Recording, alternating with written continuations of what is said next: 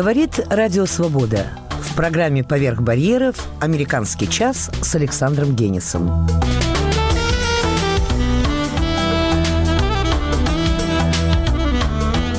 Сегодня выпуски.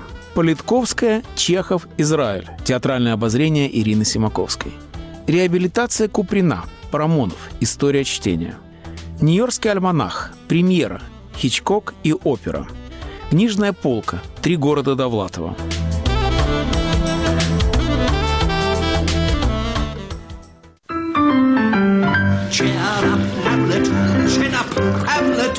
buttercup, you melancholy Dane. So your uncle is a cad who murdered dad and married mum. That's really no excuse to be as glum as you've become. Сегодняшний американский час откроет театральное обозрение Ирины Симаковской. Ира, что вы нам принесли сегодня? Сегодня мой выпуск посвящен как бы русскому следу в американском театре. Play Company показала в Нью-Йорке на Офф-Бродвее спектакль «Трудновоспитуемая», посвященный Анне Политковской. Странно было обнаружить в Нью-Йорке такой спектакль, где Нью-Йорк, а где Политковская, Чеченская война, да и, и вся Россия. Еще страннее было прочитать фамилию автора – Стефана Массини. Да, итальянец. И без пяти минут художественный руководитель Миланского пикколо театра, театра Джорджо Стреллера. Он же автор пьесы о братьях Лимонах в Национальном театре в Лондоне. Что он знал от Политковской? Что подвигло его на написание пьесы о ней? Оказалось, что он читал тексты Политковской, переведенные на итальянский и английский языки. И думал так. Чего добивались ее убийцы? Забвения? Убили, похоронили, забыли. Но мы должны сделать так, чтобы не забыли. Мы должны помнить. На итальянском дворе царил тогда Берлускони, и итальянская пресса тоже была под ударом, как и русская. И Массини решил написать пьесу. Странную пьесу, трудную, как сам Массини о ней отзывался. В Италии, где она была впервые поставлена, а сейчас она поставлена во всей Европе и переведена на все европейские языки, ее играли двое, мужчина и женщина. В Нью-Йорке трое, три актрисы. Видно, пьеса так написана, что ее можно разложить на сколько хочешь голосов. На небольшой сцене несколько рядов пурпурных с золотом стульев. Лицом к ним стол с микрофоном для пресс-конференции. Российские чеченские флаги, портрет Путина на стене. Передвигая стулья и меняя тем самым место событий, три прекрасные актрисы представляют то, что Массини нашел в статьях Политковской. Ужасы войны, нравы Чечни и ее правителей, нравы российских военных и их правителей, взрывы в Грозном, Беслан, Норд-Ост. И портрет Анны в самом конце, посмотрите, вот о ком мы вам рассказывали. И американцы плачут. Просто точно и с большим вкусом сделан этот спектакль. Большая редкость на офф Бродвее. Спасибо Ли Сэндей Эванс, режиссеру спектакля. Женская режиссура уверенно выбирается на поверхность в американском театре. Знаете, я имею честь сотрудничать с «Новой газетой» уже 15 лет. И когда я последний раз был в Москве, уже 5 лет назад, главный редактор газеты тогда Муратов показал мне мемориальную доску на здании редакции. Она очень изящная, элегантная и тонко сделана. Но что меня поразило, что это было в середине декабря – там всегда лежит свежая красная роза. Политковского не забыли. И это, я думаю, смысл этого спектакля. Потому что авторы его говорят, это спектакль о свободе слова. О том, чего эта свобода стоит, и не только русским. Потому что сегодня свобода слова находится под вопросом, как говорят авторы этого представления. И они говорят, что в эпоху, когда журналистов американский президент называет враги народа, этот спектакль имеет значение не только для русских, и не только для русских диссидентов, которые платят своей кровью за правду. Американский обозреватель театральный написал, что в этом спектакле всюду видна тень Брехта. Вы ее заметили? Это спектакль брехтовский и с политической точки зрения, и с точки зрения техники театра. Все реплики идут в публику, и в нем нет общения героев между собой в спектакле вообще. Конечно, Брехт, потому что только Брехт говорил о политических событиях так, как никто другой умел о них говорить. In respect of Beslan, which side are you on personally, Mrs. Politkovskaya? Who do you support? Who do you condemn? Who's mistaken, Mrs. Politkovskaya? Что еще вы видели интересного? Продолжая прогулку по маленьким театрам Нью-Йорка на этот раз, я набрела на спектакль под названием «Тарарабум». Нетрудно догадаться, что речь идет о трех сестрах Антон Павловича. «Тарарабумбе» — наше все. Особенно после знаменитого спектакля Дмитрия Крымова, так и названного «Тарарабумбия». Поставил его совсем юный Нью-Йоркский театр «Крэш», чья творческая биография началась с русской театральной программы Гарвардского университета, совместной со школой-студией МХТ. МХАТ, как раньше его называли. Все участники спектакля стажировались в МХТ, где их учителями были Золотовицкий, Сигалова, Земцов, Бочарников. Со дня окончания прошло пять лет. Выпускники основали свой собственный театр. И теперь вот поставили свой первый спектакль, для которого выбрали что? Конечно, Чехова. Основатели театра Билли Келдер и Ребекка Стремайтис наверняка обсуждали идею создания собственного театра в каком-нибудь своем американском славянском базаре и постановили начать с трех сестер. Учеба в МХТ не прошла даром. Теперь о самом спектакле, исключительно поразившем меня. Это, безусловно, облегченный вариант трех сестер, но облегченный только за счет текста и оформления но ни в коем случае не за счет эмоций и смысла. Скромная декорация, комната, обозначенная деревянными рейками, и ковер. Сам зал, в котором играли спектакль, находится на четвертом этаже без лифта в Трайбеке. Вначале комнату собирают, в конце спектакля разбирают. Режиссировали все сами. Придумали играть Наташу всеми участниками по очереди. Всякий раз вскрикивать хором в Москву для пущего акцента. Петь по ходу, поскольку в трупе есть талантливый музыкант и сочинитель Элайжа Го. Делать все, казалось бы, опасное для театра. Как и сам концепт коллективной режиссуры тоже всегда вызывал у меня опасения. Отсюда, собственно говоря, и мое удивление. Все не так, как я люблю. Но должна признать, что все это работает. Все живые, утонченные и слабые. Даже сильная Ольга, Ребекка Стремайтис. Пьеса о том, что из ничего не выйдет ничего, как ни старайся об этом кричать. Надо делать, а не говорить. Всех жалко. Не скучно, ни секунды. И такая это радость, когда ты видишь на оф-оф Бродвее не ходячие статуи, а живых людей. МХТ ли тому виной? Или просто они талантливые и тонко чувствуют природу театра? Неважно. Удачи им. Вы знаете, когда за Чехова берутся молодые, и тем более уже в нашем 21 веке, мне всегда кажется, что они пытаются найти в чеховском театре, вот в этом психологии чеховского театра, абсурдную линию, черный юмор там, где можно смеяться. И вообще, мне кажется, что вот этот вот поиск аттракциона, над которым вообще издевался еще Ильфа Петров, когда он описывал Мирхольда, да, мне кажется, что это очень продуктивная линия. И театр абсурда содержится в Чехове, он просто скрыт в нем. И раскрыть его, это, в общем, задача, конечно, благородная для театра. Он мне напоминает Бекета, только без скандала. И этот волк в овечьей шкуре, которым является Чехов в театре, он всегда был и всегда есть. И разглядеть его, конечно, это ценный опыт для театрального зрителя.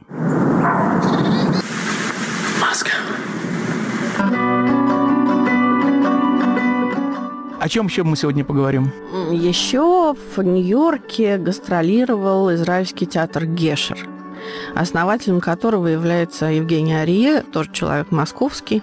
Я его хорошо знаю, мы с ним дружим, и должен сказать, что он вызывает у меня полный восторг, потому что человек в одиночку сумел в Израиле построить театр. Но этого мало.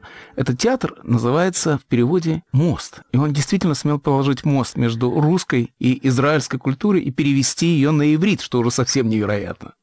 Да, небывалый случай, когда иностранец э, основывает свой театр, и этот театр пользуется огромным успехом.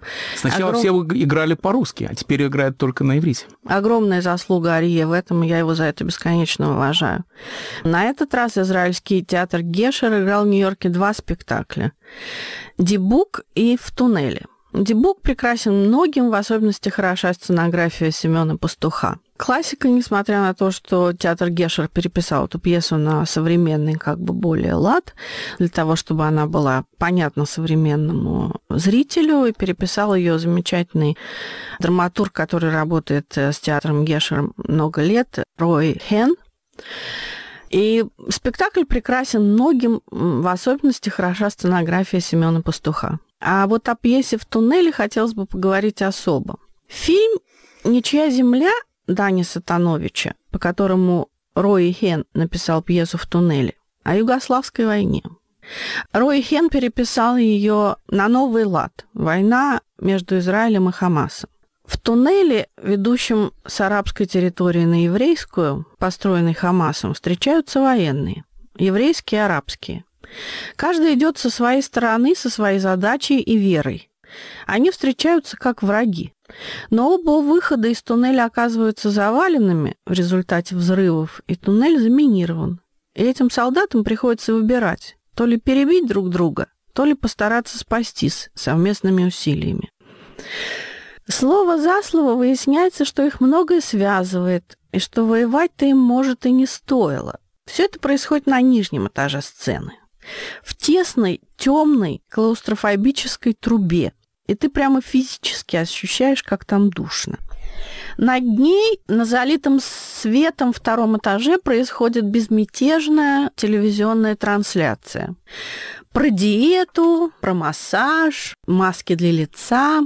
Иногда, правда, новости и выступления лидеров Хамаса и Израиля.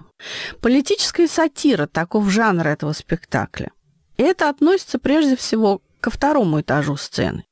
Все, что происходит на втором этаже, прям по-дефюнесовски карикатурно.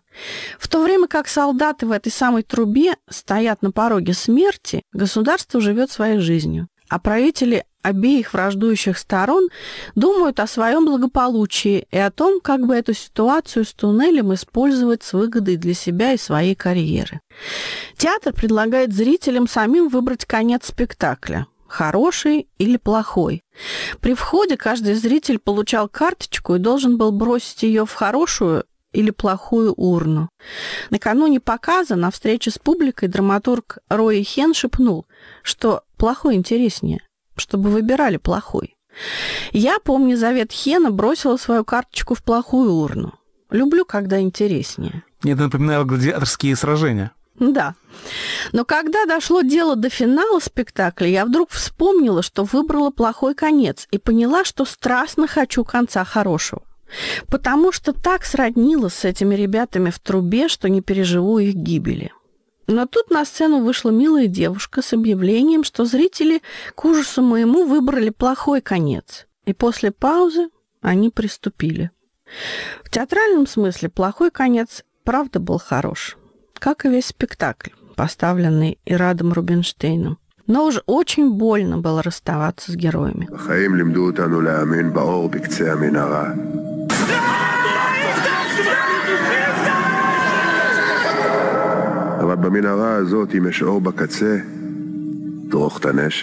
На волнах Радио Свобода в программе «Поверх барьеров» «Американский час» с Александром Генисом. Si tu peux lire en moi, tu vas voir la triste histoire d'un malheureux fantôme enfermé dans un vieux manoir. Вспоминая Александра Ивановича Куприна в год, на который пришлась 80-я годовщина со дня его смерти, Борис Парамонов в рамках своей авторской рубрики «История чтения» размышляет о купринском творчестве в современном контексте – я читал Куприна подростком, помнится, в издании Маркса «Собрание сочинений». Там была соблазнявшая отроческое воображение повесть «Яма». И я помню, что она мне не понравилась. Не оправдала ожиданий? Совершенно. Неинтересная вещь. Вообще, это неудача Куприна, как все единодушно утверждают. Но вот после этого давнишнего чтения я Куприну не обращался, не было, что называется, драйва. И с течением времени я стал о нем вспоминать, если вспоминал, как о посредственном писателе. Даже удивлялся тому, что для многих он писатель едва ли не культовый. Наш сослуживец Давлатов очень высоко его ставил. Он не раз повторял, что хотел бы остаться в литературе рассказчиком уровня Куприна. Да, я помню. Сергей три разряда авторов выделил. Писатели, литераторы, рассказчики. Куприна он считал идеальным рассказчиком и себя хотел видеть э, в этой вроде как скромной ипостаси. И вот сейчас, перечитав для нашей программы Куприна, я вынес гораздо более высокое мнение о нем. Он не только рассказчик, хотя таким даром, безусловно, наделен, и не просто бытовик, как о нем в свое время Корней Чуковский писал. А что же именно он писал? А, да, Чуковский говорил, что нынешняя литература начала прошлого века всячески отталкивается от быта, норовит уйти в некие символические туманы, в иные измерения, а Куприн остается верен правде жизни. Жизнь в его вещах узнаваема. Прямо по Чернышевскому литература есть отражение жизни в формах самой жизни. Почти что так. Но, добавляет Чуковский, этот же самый быт и губит героев Куприна. И многие примеры приводит. Ну, скажем, инженера Боброва из повести «Молох» губит заводская жизнь. Подпоручик Кармашова «Военная среда» и так далее. Много примеров. Так вот, Александр Александрович, пересчитав Куприна, я с этим не согласился. Куприн не бытовик, зрелый Куприн, развернувшийся уже Куприн. И он сам тяготеет, я бы сказал, к некоему символизму. Но вот такой приведу яркий пример. Одна из самых популярных вещей Куприна – рассказ «Штабс-капитан Рыбников» про японского шпиона во время русско-японской войны. Я настаиваю на том, что эта вещь совершенно нереалистическая. Но не может человек азиатской культуры, отнюдь не славянской, так овладеть русским языком, чтобы в нем не узнавали иностранца. Мы-то с вами, Александр Александрович, хорошо такие сюжеты понимаем.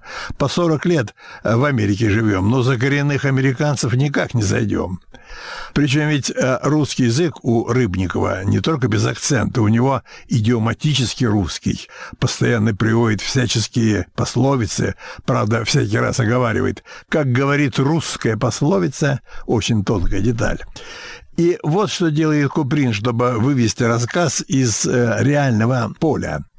Второй персонаж рассказа, русский журналист-газетчик, догадывается, что Рыбников японец, и пытается его все время на этом поймать, расколоть. Но тот никак не раскалывается и не поддается. Согласитесь, что это нереалистическая ситуация, тем более во время русско-японской войны. Но это не сталинский Советский Союз, где только занимались что ловли шпионов, причем в основном совсем не шпионов. Да, конечно, но все-таки это неестественно, нереалистично реалистическая ситуация, выдуманная, искусственная. Но Куприн и не пишет реалистический рассказ. Штабс-капитан Рыбников – вещь символическая, я бы сказал. И символика рассказа дает понять, что Россия столкнулась с некой силой, которая ее в конце концов одолеет, что она столкнулась с чуждой, но в чем-то высшей культурой. Ближайший символический контекст, конечно, это разговоры о желтой опасности, который в России начал на грани веков философ Владимир Соловьев. И вот первый знак, первый звонок. Война с Японией, в которой Россия терпит поражение. Куприн был чуток таким символическим содержанием жизни. Он умел укрупнять житейские ситуации, возгонять их к символике. И рассказу о Рыбникове веришь, потому что понимаешь эту вещь вот в таком символическом контексте, в котором житейское правдоподобие уже не важно. Помнится, Рыбников, несмотря на маскировку, не мог себе отказать в шелковых кальсонах. Ну вот давайте еще один пример приведу. Чрезвычайно популярная вещь Куприна – гранатовый браслет. Я вспоминал эту повесть как пример купринской посредственности, даже безвкусицы. Но что за сюжет? Так дурной выдумкой отдающий. Бедный чиновник влюбился в высокородную красавицу, письма и подарки ей шлет, а когда родня красавица его укоротила, кончает с собой. В пересказе действительно бескусица, но вот перечитал и мне не изменил. Это сильная вещь. И не о социальных разгородках в обществе, а о сверхсоциальной сущности любви. Письмо, которое посылает умирающий Желтков, это в своем роде песня песней. Но у Куприна и другая есть вещь, построенная на этом знаменитом библейском тексте. В юности я и зачитывался, не располагая оригиналом. Ну, конечно, Суламиф, тоже всячески популярное сочинение. Я, вспоминаю эту вещь, ухмылялся. Она вспоминалась именно как безвкусная. Какие-то моавитинки в гареме царя Соломона, у которых на теле ни одного волоса и прочее в том же духе и вкусе. Сейчас перечитал и опять же реабилитировал. Это очень искусная вещь. Мастерская стилизация. Она напомнила мне Соломбо Флабера. С той, конечно, разницей, что Флабер обрабатывал археологию психологическую экзотику средствами натуралистического романа, этакий позитивизм, обращенный в прошлое. А у Куприна взят более подходящий для этого тон стилизации. Суламиф, по-своему, не менее искусно, чем Соломбо. То есть Куприн выдерживает сопоставление с самыми, что ни на есть, э, писателями первого ряда. Попросту говоря, он хороший писатель. Я рад, что, не поленившись его перечитать, это понял. Борис Михайлович, а ведь нельзя не вспомнить, что Куприн настолько далеко уходил от бытового реализма, что даже фантастику писал. И какую? Ну, конечно, «Звезда Соломона». Это уже жанр чистой фантастики. Вещь, напоминающая, если хотите, позднейшего Булгакова. Человек под покровительством сатанинских сил. И вы знаете, Александр Александрович, мне кажется, что Куприн, повесть написана в 1917 году, Куприн испытал в это время определенное воздействие писателя, входившего тогда в серьезную литературу, Александра Грина. Они, кстати, были хорошо знакомы. Куприн ему в некотором роде покровительствовал. У старого ленинградского писателя Леонида Борисова есть повесть «Волшебник из Гельгью», в свое время попавшая под Ждановскую раздачу. Там есть забавная глава именина Куприна в его гатчинском доме с фантастическим количеством выпивки. На одну утреннюю похмелку приготовлено 500 бутылок пива. Казалось бы, быт. Какой же это быт? По нынешним временам это самая настоящая фантастика. Но не будете же вы отрицать, что самая, пожалуй, известная вещь Куприна «Поединок» — произведение полностью реалистическое? Да как сказать, все-таки Шурочка Николаева, уговорившая Романова на дуэли не стрелять, зная, что муж ее стрелять будет, самая настоящая злодейка, то есть не бытовой персонаж. Жена русского гарнизонного офицера в роли злодейки – это не совсем реализм, не совсем быт. А как он, кстати, показался поединок при перечитывании? Я его сразу вспомнил во всех деталях. Оказалось, что в подсознании читательском он всегда и целиком присутствует, этот роман. Это свойство классики. Между прочим, вот так же живет в памяти Тихий Тут нужно сказать, что в моих читательских воспоминаниях живее всего было другое сочинение Куприна «Листригоны». Это очерки из жизни балаклавских рыбаков-греков. Отсюда и название. От Гомера, то есть. В «Одиссее» листригоны — это великаны-людоеды. Ну, вот видите, опять укрупнение сюжета, на этот раз миф. Непростой писатель Куприн, отнюдь не сермяжный реалист. И вообще хороший писатель. Кстати, чтобы не забыть, я нашел у Куприна в штабс-капитане Рыбникове фразу, которую потом использовал Зощенко. Сейчас ее напомню. «Держится индифферентно, Ваньку валяет».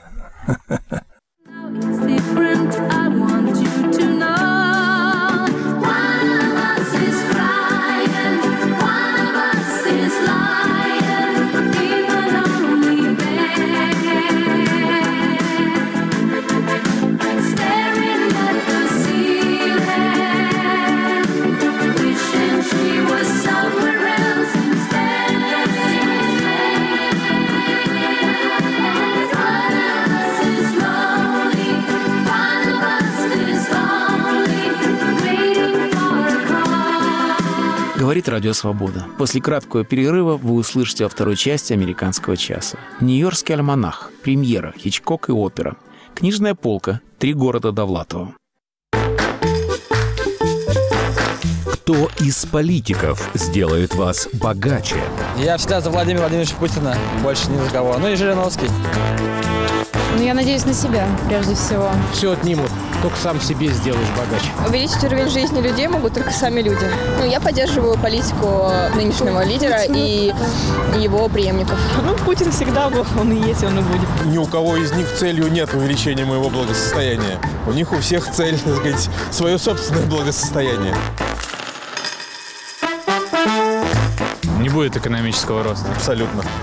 Не, ну он может будет у каких-нибудь очередных сеченых, там, если поменяется что-то, но у меня точно не будет. Хуже бы не стало. Я бы хотела, чтобы меня сделали свободнее, а богаче я сделаю сама себя.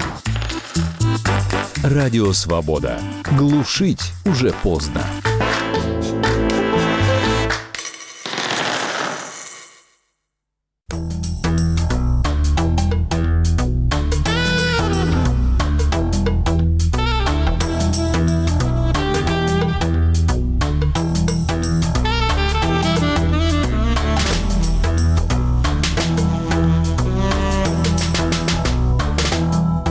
Говорит Радио Свобода. Программа «Поверх барьеров».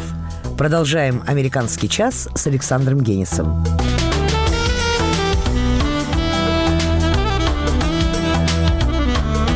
Во второй части «Американского часа» Нью-Йоркский альманах, премьера, Хичкок и опера, книжная полка, три города Довлатова.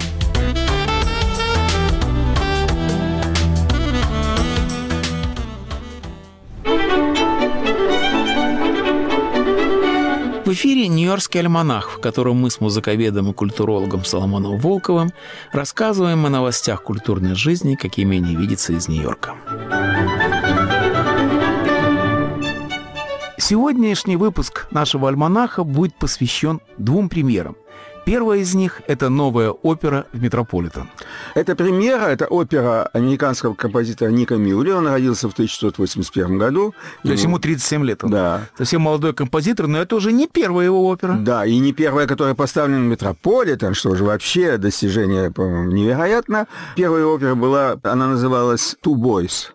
Это была такая довольно экстравагантная история о мальчике, который одевается как девочка и через интернет находит другого мальчика, который согласен его убить. Он ищет человека, который его убьет. И самое главное, что это настоящая история, это документальный факт. И наше трансгендерное время, когда эта тема стала такой популярной, опера, конечно, имеет свой смысл. Она имела Кон- резонанс. контекста, да, Эта опера зависит. э, Мюлли имела резонанс тоже. И я думаю, именно вот этот резонанс послужил причиной приглашения от Метрополитен, потому что опера написана от Метрополитен, сделать второй опус для этого театра. И Мюлли давно уже привлекала идея поставить произведение по мотивам фильма Хичкока «Марни». Мы с вами оба поклонники Хичкока, я думаю, да? Страстные Так. поклонники. Да. И, конечно же... Я оба- его считаю самым большим формалистом в истории кино. Это мы сейчас обсудим. А фильм «Марни» мы оба с вами видели. К нему тогда и сейчас, к этому фильму, было двоякое отношение. Некоторые считают его до сих пор одним из шедевров Хичкока, другие э, считают его одним из самых неудачных э, фильмов Хичкока. Но Мюллер решил написать свою оперу по мотивам Марни. Сначала, конечно, это был фильм, а по мере, так сказать, обдумывания он и его либретист пришли к выводу, что нужно базироваться на романе Уинстона Грэма, который, в свою очередь, послужил основой Хичкоку. Для Хичкока любая основа сценарная – это всегда сказать, вещь второразрядная. Но это не так все просто. Дело в том, что он выбирал для своих фильмов не хорошие книги, а плохие. Он выбирал книги второго Бульварные. ряда, третьего Бульварные. ряда. Бульварные книги тоже бывают популярные, успешные. Он выискивал книги с наиболее безумными сюжетами. И действительно, его сюжеты крайне неправдоподобны. Именно поэтому я его считаю формалистом, потому что он заранее создает такую ситуацию, которая не может быть никогда. Ну, например, «Вертиго», фильм с головокружения, который называется в России. Это ничего более безумного я представить себе не могу. Человек не узнает свою возлюбленную девушку, потому что она изменила прическу. Помните, по-моему, это у Тучика было. Отец не узнает дочку, потому что она надела новые перчатки. Это сюжет для опереты. Вот примерно то же самое было и в фильме «Головокружение». Но то, что они решили использовать роман, а не фильм. По-моему, это, конечно, уловка, потому что на самом деле не было, бы, Конечно. не было бы фильма, Это бы отговорка, оперы. это отговорка. И я думаю, почему фильм? Потому что опера как раз идеальный жанр для того, что делает Хичкок. Это же, в конце концов, крайне неправдоподобный жанр. Гипербола — это всегда что-то, выходящее за рамки ординарного. И особенно Поэтому Хичкок, опера- это всегда нечто оперное. Совершенно правда верно. Это обязательная оперная ситуация, и поэтому они просятся в музыкальный театр. Да, ну вот э, Мюлли работал над этим сюжетом несколько лет и описал э, все свои мучения по этому поводу в статье, которая была опубликована в «Нью-Йорк Таймс». Очень статья искренняя. Особенно мне понравилось то место, где он выбросил любимую арию, когда выяснилось, что она слишком длинная. Вы знаете, она искренне немножко кокетлива. Вообще, внимание Таймс к э, постановке этой оперы экстраординарное, и это наводит меня на некоторые подозрения, потому что я сейчас не называю имени дирижера, с которым я был знаком, он э, возглавил оркестр в одном из провинциальных городов американских. И я там оказался, э, когда на одном из концертов, и вдруг Нью-Йорк Таймс послал туда корреспондента, и то, и пятое, и десятое. Я был поражен. Потом оказалось, что дама, которая является большим держателем акций в газете «Нью-Йорк Таймс», она живет именно в этом городке. Это объясняло такой необыкновенный интерес газеты к этому концерту. Вы, как всегда, марксист. Да, э, я ищу как бы материальную Кви в данном случае сторону скрытую. да. Поэтому я подозреваю, у этой оперы тоже есть донор, который вообще оплатил э, весь спектакль. И э, подозреваю, что у этого донора, в свою очередь, наверное, есть какие-то связи у «Нью-Йорк Таймс». Во всяком случае, была и рецензия, и э, до оперы была статья, и после оперы была статья. Нам все рассказали. О Мюлле немножко пококетничал, рассказывая, какие значит, мучения он перенес в связи с этой оперой, и как по ходу прямо уже репетиции значит, нужно было исправлять арию здесь, арию там, партию гобоя здесь, э, еще какие-то мелочи и нюансы в других местах. На самом деле он показал, как тщательно, дотошно и мучительно вот эта работа современного оперного композитора. И что же получилось? Вы знаете, практически единодушному мнению критикам в данном случае бывает очень большой всегда разнос мнений. Вот, скажем, вспомним тоже Марни фильм. Были рецензии, которые говорили, что это шедевр, были рецензии, которые говорили, что это ужасающий просто фильм. Вот. А тут единодушно признали, что это была небольшая удача в репертуаре МЕД, но все единодушно признают, что в спектакль было вложено, о чем, кстати, и Мюлли пишет в своей статье, было вложено невероятное количество усилий, труда и блеска, как говорится, по всем другим показателям. Боковым нежели- направлениям. Да, да, нежели музыка. Например, все абсолютно как один хвалят работу дирижера э, Роберта Спана, для которого это дебют. Он очень известный американский дирижер, но в симфонической области. Здесь был его дебют в театре, и все говорят, что этот дебют запоздал на 20 лет, как минимум. Нужно было давно ему дать Ему это. 58 лет, кажется. Да. То есть он Так уже- что э, и тут... Точно э, так же хвалят все очень костюмы. И исполнителей тоже, но костюмы в особенности, да. Потому что эти костюмы, они сделаны в стиле 50-х годов. Все женщины ходят в однотонных пальто, ярких анилиновых таких цветов, действительно напоминающих 50-е годы. И они все как ведьмы в Макбете. То есть они что-то зловещее во всем этом А, есть. цен- Как- центральный персонаж Марни, это сама, она в э, красном, ярко-красном платье, что имеет э, связь непосредственно с сюжетом, потому что, э, если те, кто посмотрели Ма- Марни Хичкоковскую, помнят, что все дело в том, это Марни, она клептоманка, она переходит от одного, из одного бизнеса в другой, всюду она крадет, обманывает, и причины этого непонятны. Пока за это дело не берется один богатый человек, холостой, его в фильме играет э, Шон Коннери молодой, он влюбляется вот в эту Марни, хочет ее спасти, как-то выручить, явно видит женщину в беде, а, обуреваемую какими-то психическими комплексами, и он пытается докопаться до причин этого всего дела. И в частности, вот почему ее так пугает красный цвет. Дело в том, что когда-то Марни убила человека, который покушался на нее, как бы причина вот этого ее этого психоза в детской глубокой травме, которую она забыла. Мать у нее была проституткой. Ужасная сцена. Кстати, как раз вот эти причины этого психоза Марни, они в опере изменены сообразно роману, потому что Хичкок там тоже это все переделал. Но в итоге все сводится все-таки к тому, а какова же музыка. Все остальное это только оболочка, а начинка это всегда музыка, конечно. Про музыку все говорят, что она скорее напоминает иллюстрацию к фильму, что неудивительно, поскольку опера и задумывалась все-таки как Они таковая. говорят, что это музыкальный театр, именно музыкальная драма, а не опера. Ведь сам композитор, он любопытная фигура. Он ведь очень любит рок. Вообще, на самом деле, он сочетает любовь к популярной музыке с э, любовью к классической Он, вы- музыке. он выходец из школы Филиппа Гласса, что называется. Он большой поклонник Филиппа Гласса, он минималист сам, но он такой минималист-экспрессионист. У Гласса это километрами идет такая благозвучная музыка, и вы за- уже за пять минут, да, что там, минута музыки, вы понимаете, что это Гласс, да.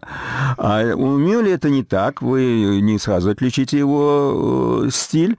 Он взял методы Гласса и приспособил их вот к таким повествовательным жанрам, в которых он работает. Он считает, конечно же, что его оперы более экспрессивные и динамичные, чем оперы Гласса. Это очень статичная музыка у Гласса.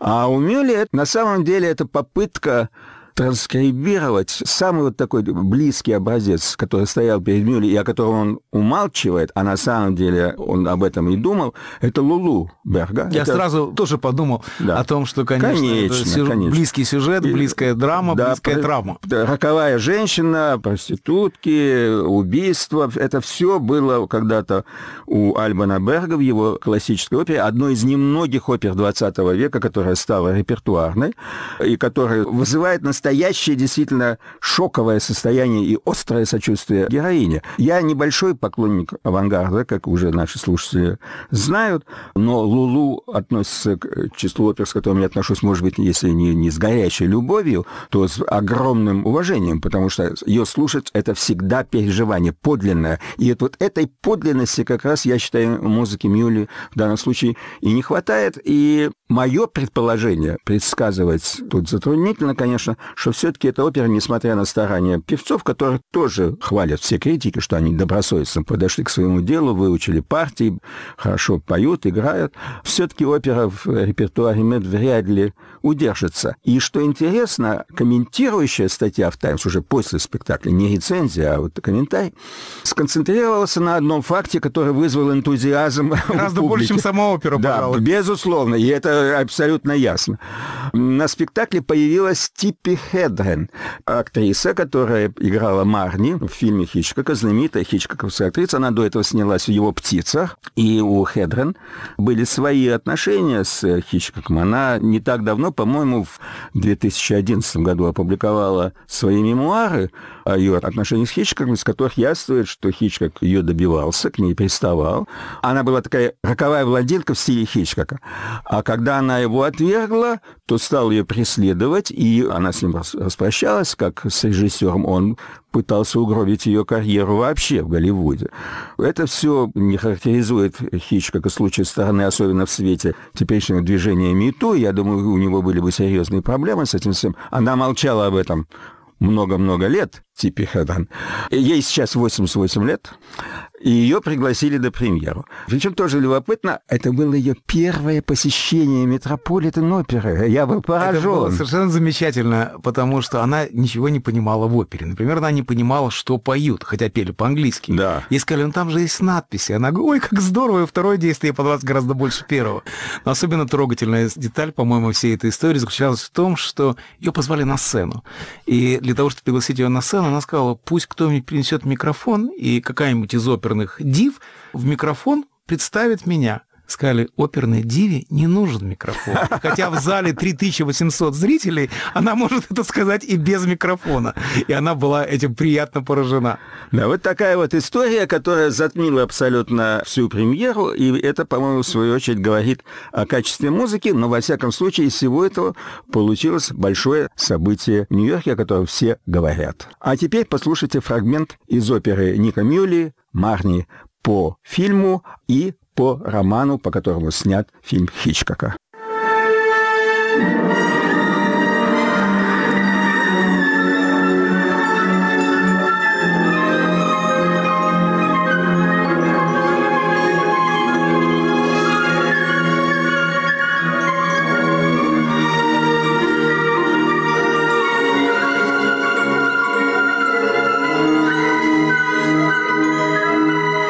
волнах Радио Свобода в программе «Поверх барьеров» «Американский час» с Александром Генисом.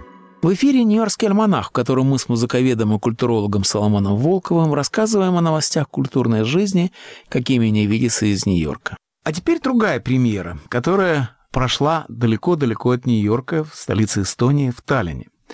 Буквально на днях в Таллине вышла крайне любопытная книга, к которой я имею отношение. И я очень рад представить ее нашим слушателям, потому что речь идет о, ну, наверное, самом популярном сегодня писателе, нашем друге Сергее Довлатове. Итак, издательство, надеюсь, что я правильно произношу, Тиана Пяв, что означает «день сегодняшний», выпустила книгу в переводе на эстонский «Эрне Ным», и называется эта книга «Кольм Довлатови Лина», что в переводе означает «Города Сергея Довлатова».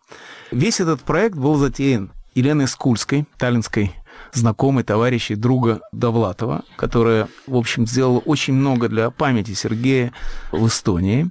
И книга задумана так. Три города в жизни Довлатова. Ленинград, Таллин и Нью-Йорк. О Ленинграде написал Андрей Арев. Я считаю, что Андрей Арев сыграл грандиозную роль в судьбе Довлатова, потому что именно он направлял его посмертное уже творчество. После смерти Сергея он взял это дело в свои руки, журнал «Звезда», и вообще все, что связано с Довлатовым. И вот эти замечательные, этот четырехтомничек с иллюстрациями Флоренского. Все это было сделано под любовным присмотром Андрея Арева, человека крайнего благородства и крайней филологической выучки, сказал бы я. И, да, том, что- Тщательности и изящества. И при этом он не зануда, что, совсем поразительно. Что касается таллинской жизни Довлатова, то об этом написала Елена Скульская. И очень интересно и неожиданно. Многое для меня было новым, хотя я-то думал, что я Открытием, Сергея да. знаю. А про Нью-Йорк написал я. И вот мы втроем создали такую книгу, которая не существует на русском языке, но которая вышла на эстонском языке.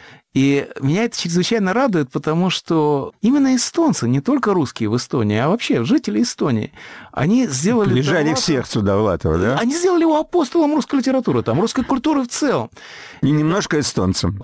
Довлатов однажды написал, что меня, сына еврея и армянки, назвали эстонским националистом. Вот.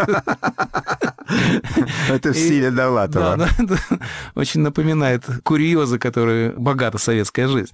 И в Таллине Довлатова не просто чат, а его постоянно вспоминают. Вот я был на фестивале, уже втором фестивале, по-моему, или третьем, я уже сбился, довлатовского творчества.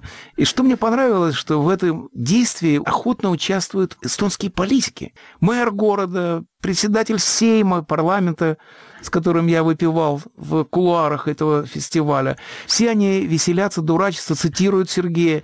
И представить себе, что все это происходит, в общем, в столице государства, которое, как считается путинским режимом, это относится к русофобским государствам. Но на самом деле они сделали из Довлатова своего кумира, и, по-моему, это совершенно замечательно. Каждая строчка Сергея переведена на эстонский язык. Даже моя книга о Довлатове, Довлатова окрестности, вышла на эстонском языке. А если подумать, как немного эстонцев в мире, как трудно издавать такие книги, то, конечно, это замечательно. Но сама идея города Сергея Довлатова мне очень нравится, потому что действительно три города поделили его судьбу. И хотя в Таллине он прожил недолго, это, несомненно, сыграло важную роль в его сочинениях, потому что именно на таллинском материале построен его компромисс. Эта книга, может быть, самая злая довлатовская книга. Кстати, не могу не вспомнить, как Вагджи Бахчинян сказал, что если ты написал книгу «Компромисс», то напиши второй том. Говорит, как же его назову? «Компромиссис», сказал. Ну вот вы, как отчасти ленинградец, что вы можете сказать о его отношении с этими городами? Конечно же, все три города, каждый по-своему, сыграли свою роль, но посудите сами. Представьте себе, что, предположим, и вот из этой троицы мы изымаем Таллин. Вот не было бы Таллина в его судьбе. Состоялся ли бы Довлатов как писатель без Сталина, по-вашему? Да. Так, а вот если мы теперь изымем город Нью-Йорк из этой троицы, состоялся ли бы писатель Довлатов? Нет. Вот вы дали ответ на свой же вопрос. Любопытно, что каждый из этих городов в сочинениях Довлатова играет свою роль. Но эта роль в чем-то схожая. Довлатов любил локальный материал. Колорит. Чувствовал- Экзотика, экзотика имен. Экзотика, с одной стороны. В Эстонии ему говорят, что самой иностранной фамилией есть что-то увлекательное. Таллин был для него за границей. Несомненно, это была страна, которая находится на пороге Запада, что уже, конечно, для западника русской литературе это очень многое. Но в каждом из этих городов скрывалась некая тайна, которая Довлатова привлекала больше всего. Ну, например, что такое для него Ленинград? Ну уж точно не Эрмитаж. Он клялся, что ни разу там не был. Пять Ленинград углов? для него это пять углов. И вот пять углов, само по себе сочетание площади, где не четыре угла, а пять углов, вот это для него самое важное. И Флоренский, который сделал знаменитые иллюстрации к тому самому четырехтомнику Довлатова, сказал, что я решился на эту работу только после того, как узнал, что пользовался одной и той же пивной, что и Сергей Довлатов. И вот действительно, его локальность, очень небольшое территориальное пространство. Он был автором, который любил знать свои границы, любил их очертить. Одного квартала. Это очень характерно, конечно, в Таллине, сам Таллин такой квартал. Как он, Довлатов, написал, говорит, это как один большой дом, и в каждом окне сослуживец. И для Довлатова что такое Нью-Йорк? Нью-Йорк для Довлатова – это вот тот самый угол в Квинсе, который теперь называется его именем. Знаете, он мне напоминает, как кошка, которая любит сидеть на подоконнике. Вот это вот Довлатов, который наблюдал жизнь на маленьком пространстве. И, и вот он изучал до конца. Пятачок такой у него был. Между прочим, как дублинцы Джойса. Что-то тут в этом есть. Он изучал материал именно в камерных условиях. Вы знаете, Саша, у меня по этому поводу вот такие соображения. Сложился ли бы Довлатов как писатель вне Ленинграда. Очень может быть, что и нет. Хотя мы можем, мы можем себе представить, он ведь родился в Уфе, да? Вот, предположим, вот так бы жизнь его сложилась, что он бы из Уфы бы поехал бы в Нью-Йорк, да? То очень может быть что в Уфе уже сложился бы вот тот стиль, который мы и ассоциируем с Довлатовым. Вы знаете, я с вами не согласен, потому что я считаю, что Довлатов принадлежит к ленинградскому слою русской литературы. Не петербургскому, не петроградскому, а к ленинградскому. Та самая ленинградская литература, которая имеет очень свои характерные особенности. Сразу вспоминаешь, конечно, Галявкина, да? Я сразу вспоминаю Валерия Попова. Попова, правильно. И, э, когда мы познакомились только с Довлатовым, мы с Петей сделали игральные карты. У каждого был своя масть, у каждого писателя было свое назначение. Я это помню, помню. И у нас Валерий Попов принадлежал к пикам, а пики это была ленинградская школа, и он был королем, а Довлатов был только дамой. И когда Довлатова мы играли с ним дурака, он сначала обиделся, а потом говорит, ну ладно, Валерию Попову я могу уступить. То есть там чувствовалась эта ленинградская словесность. Меня есть статья такая «Ленинградская словесность московской литературы». Это действительно большая разница, потому что ленинградская словесность, она всегда камерная. Они как в пуантах пишут. А вот московские авторы, они пишут как будто бы в валенках. Это не значит, что это что-то хорошо и что-то плохо. Это просто такая особенность. Не зря ленинградские писатели никак не могут написать роман. Потому что их форма – это, конечно, рассказ. И Довлатов был во всех отношениях ленинградским писателем. И Ну, кумиры его были ленинградские. В первую очередь Бродский. Он сказал, что и полностью исчерпывает представление о современной литературе эклога Бродского. Вот это, говорит, все. Я уже прекрасно понимаю, Зимняя эклога, да? Зимняя эклога. Он заставлял ее читать всех вслух. В общем, это понятно, что Ленинград оказал на него главное воздействие именно своей литературной средой, в которой он жил. Но без Нью-Йорка Довлатов бы не состоялся. Это это, по-моему, самое важное. Да, понимаете? Тут мы подходим к очень важному обстоятельству, которое можно спроецировать не только на Довлатова, но и на Бродского.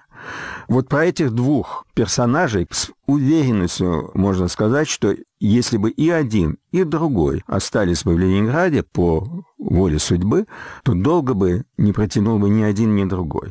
И одного, и другого Нью-Йорк перезарядил на каком-то исходе их вот этого ленинградского периода. Я без труда могу представить себе, что вот то, что Довлатов там написал, предположим, в Ленинграде, сталкиваясь все время вот с этим тупым и злобным сопротивлением, с которым ему приходилось сталкиваться в Ленинграде, он бы в какой-то момент и довольно скоро перестал бы совсем писать и э, спился бы, умер бы. Это от- один вариант судьбы. А другой вариант, с которым я говорил с Андреем Аревым, как раз в Сталине, мы об этом беседовали, и Арев сказал очень интересную вещь. Арев знал Довлатова, пожалуй, лучше всех, потому что он знал его с молодости и знал его в других обстоятельствах. Понимаете, когда я познакомился с Довлатовым, он для меня был авторитетом, я почитал его несколько вещей, но я уже был в полном восторге от него. А Арев знал его как начинающего автора. И автора, который страшно, горько переживал свой неуспех, свою невозможность войти в литературу. Невостребованность. Это, конечно, тяжелейшая травма. И он сказал, что очень вероятно, что Довлатов мог бы вступить в литературную жизнь путем компромисса. Ведь такое было и не раз. Таким образом... Он бы уничтожил себя. Это самоубийство было литературное, Литературное самоубийство. самоубийство. Совершенно. Вот так вот Арев сказал, которому я верю гораздо больше, чем себе, потому что мне так кажется, что он уже приехал сложившимся автором. Но ленинградские э, друзья Довлатова всегда считали, что он стал сложившимся автором в Нью-Йорке. А вот это очень что он- интересно. получается, где же стал Довлатов писателем? Где-нибудь в Вене в перерыве. По пути, да. Несколько недель он провел Вене, написал там, кстати, несколько прекрасных рассказов. Но так или иначе, в Нью-Йорке он сделал то, что он не мог сделать в России. Он сумел сконцентрировать свою прозу. Он говорил, я далеко не верю, что это правда, но он говорил, что он написал 400 рассказов в Ленинграде. Есть у него вещи, написанные в России, которые, на мой взгляд, являются совершенно замечательными, лучшим его произведением. Это «Заповедник», например. Но все это приобрело тот вид, который мы теперь знаем, именно в иммиграции, именно в Америке. И, по-моему, это не случайно, потому что в иммиграции, в чужой языковой среде наш язык обостряется. Стиль Довлатова менялся ведь здесь, в Нью-Йорке. Согласитесь вы со мной или нет? Или вы считаете, что э, Я считаю, это был что он- тот я- классический Да, Довлатов? я считаю, что Довлатов вообще менял содержание.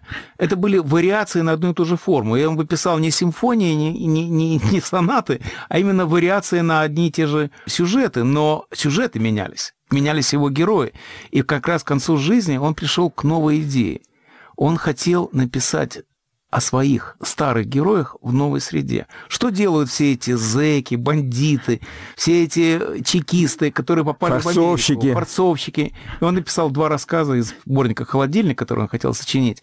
И как раз он находился на подъеме. Он довольно долго он переживал свою немоту. У него был период пауза такая довольно серьезная, но именно к концу жизни. Первые два рассказа из холодильника появились, и видно было, что он нашел новую тему. Представить себе вот какого-нибудь зэка в Америке, это и смешно, и интересно, и остро. И он, конечно, характерно, что его рассказы он переписал короля Лира на блатном языке и в Америке. Ну и согласитесь, совершенно не похоже на Сергея Старого, правда? Как раз вот эти два рассказа из э, проектированного им сборника «Холодильник» я имел в виду. Для меня они знаменовали переход Довлатова на какой-то новый уровень. И в этом, как мне кажется, его э, и отличие от Бродского, потому что Бродский совершенствовался в рамках прежней своей идиомы. И вот перейти в эту новую, не знаю, уда- удалось бы ему или нет. А Довлатов уже сделал вот этот первый шаг, и его трагическая смерть этот вот переход, по-моему, прервала. Но так или иначе, книга «Три города Довлатова» — это еще один памятник Сергею. И я предлагаю завершить музыкой, которую Сергей любил больше всего. Это, конечно, джаз. Но это не просто джаз, а это джаз Оскара Питерсона, который Сергей слушал в Таллине. И, как известно, он написал «Я аплодировал так, что мне остановились новые часы». Итак, Оскар Питерсон.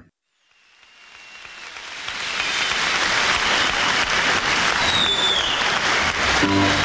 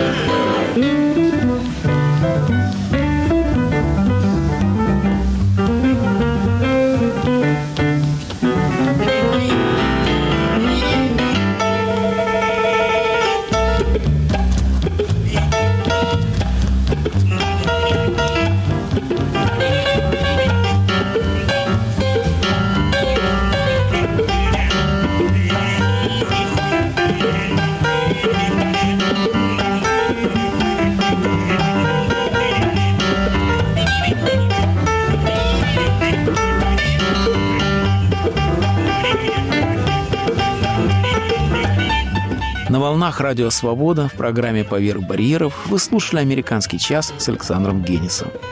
В этом выпуске принимали участие Ирина Симаковская, Борис Парамонов и Соломон Волков. Режиссер Григорий Эйдинов. Наш электронный адрес aagenis53 собака gmail.com. Ждем ваших откликов, реплик, вопросов. Ни одно письмо не останется без ответа. До следующей встречи в эфире, друзья. Говорит и показывает Радио Свобода. Это программа «Лицом к событию». Здравствуйте. У микрофона Елена Рыковцева. Лидеры общественного мнения под огнем ведущего «Радио Свобода». Избиратели тянут Путина, Путин тянет Медведева, Медведев тянет Мутко и всю эту остальную свою старую знакомую компанию. Все Радио Свобода. Мы стоим лицом к событиям. Слушайте сразу после выпуска новостей.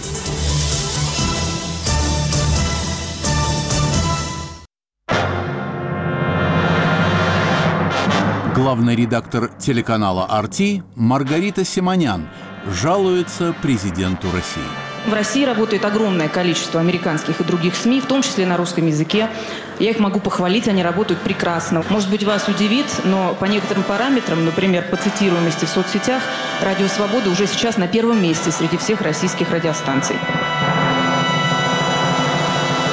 Цитируй «Свободу». Свое время, если мне не изменяет память, вы работали на радио «Свобода». Был такой грех. Вот вы там работали. А теперь вы возглавляете общенациональный канал российского телевидения. Разве это не признак либерализма?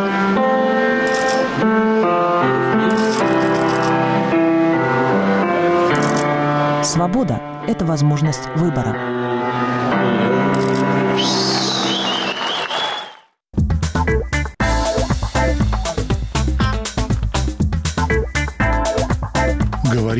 Радио Свобода. Слушайте нас на всей территории России. В следующем часе нас можно слушать в диапазоне средних волн на частоте 1386 кГц. Свободный информационный мир. Радио Свобода.